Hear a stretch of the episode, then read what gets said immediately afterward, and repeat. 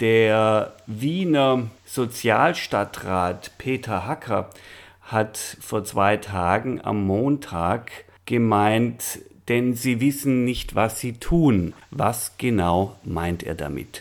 Ja, ich bin mir nicht so sicher. Ich glaube schon, dass die wissen, was sie tun. Mein Eindruck ist, dass die ganze Sache so läuft, dass Asyl und Flüchtlinge gesagt wird. Die werden quasi sozusagen immer im, im Mund geführt und auch bei allen Aussendungen ist die Gruppe, die man auf jeden Fall mit der Mindestsicherung kürzen will. Aber wenn man sich dann anschaut, was wirklich passiert, ist, dass eigentlich alle anderen mitgekürzt werden. Also Asyl wird gesagt, aber gestrichen wird dann bei allen. Also wir sehen, die größte Gruppe der Betroffenen sind Kinder. Kein Wunder, weil ja auch fast ein Drittel, 80.000 der Mindestsicherungsbezieher Kinder sind in der Mindestsicherung. Ganz viele Leute mit, mit Behinderung, Menschen mit Behinderung im Privathaushalten, das ist überhaupt ein großes Tabu, eine Gruppe, die überhaupt nie genannt wird, wenn es um Mindestsicherung geht, die ist total vergessen und verschwiegen. Die wird es auch voll treffen, besonders dort, wo es auch Wohnbedarf und so gibt und die Leute einfach Unterstützung brauchen, auch bei, bei barrierefrei Wohnen und so.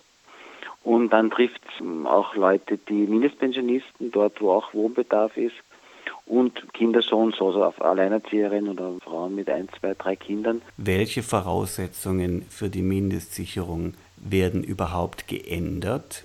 Und die Mindestsicherung ist doch eine Mischkompetenz aus Bund und Ländern.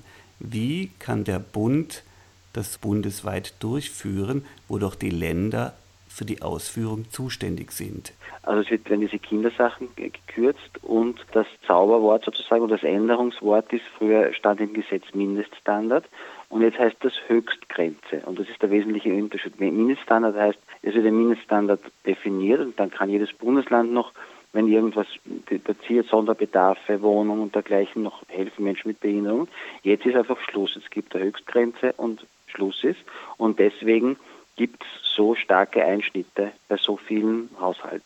Was immer verkauft wird, ist eben die Streichung bei Flüchtlingen um 300 Euro auf 500 Euro runter. Die Hauptgruppe, wenn man sich anschaut, wie viel wie ist das Verhältnis in der Mindestsicherung, sind Flüchtlinge ungefähr 20 Prozent. Wien mehr, aber Österreich hat 20 Prozent. Aber ich meine, die machen das deswegen, sonst könnten sie die Kürzungen nicht durchsetzen, würde ich sagen, weil wenn die Leute wüssten oder bemerken würden, dass das sie selber trifft, dann würde es viel mehr einen Widerstand geben. Aber wenn man den Eindruck erweckt, es trifft eh immer nur die anderen, die eh keiner mag, Flüchtlinge, die Asylberechtigten und so, dann sind die Kürzungen und auch Sozialstaatseinschnitte hm, leichter durchsetzbar. Das ist der Trick.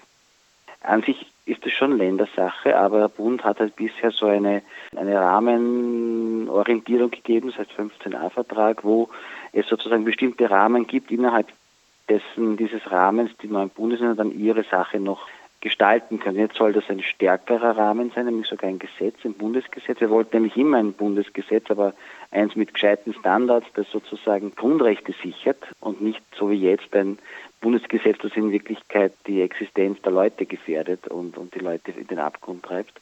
Aber jetzt machen sie ein Gesetz und das heißt, der Spielraum für die Länder ist wesentlich kleiner und wesentlich geringer.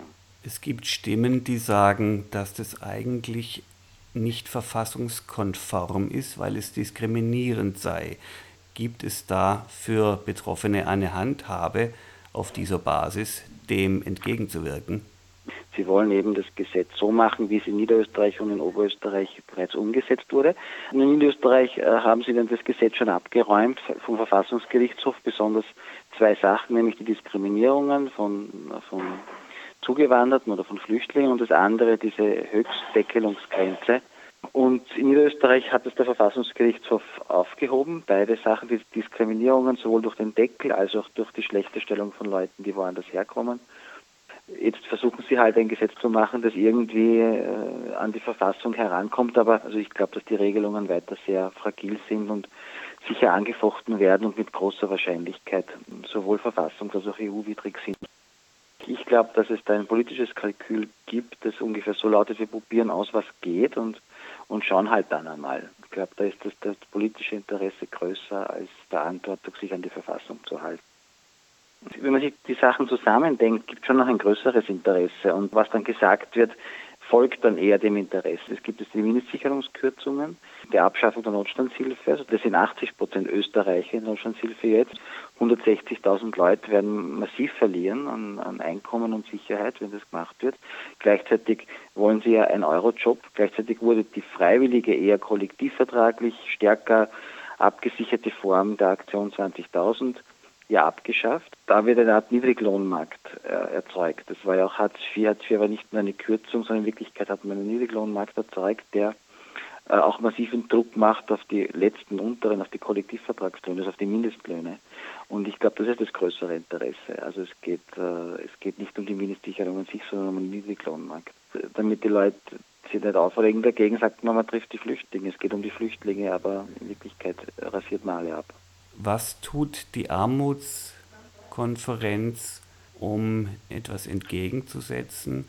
Und was kann jeder Einzelne eventuell tun? Also das erste ist einmal genau hinschauen. Das kann man auf die Armutskonferenz www.armut.at hinschauen. Muss man sich jetzt nicht super wahnsinnig einlesen. Man kann sich da ein bisschen einfach auch sozusagen kundig machen und, und auch für Diskussionen wappnen. Und das zweite, was wir jetzt begonnen haben mit vielen, vielen anderen, ist eine Art Gesprächskampagne, eine Grassroots-Kampagne, also eine, eine Gesprächskampagne von unten, die heißt Wir gemeinsam, kann man auch wir, wir gemeinsam AT schauen, da gibt's auch, kann man auch Kärtchen bestellen und Posters und so, wo es eigentlich darum geht zu schauen, was ist das Gute am sozialen Netz.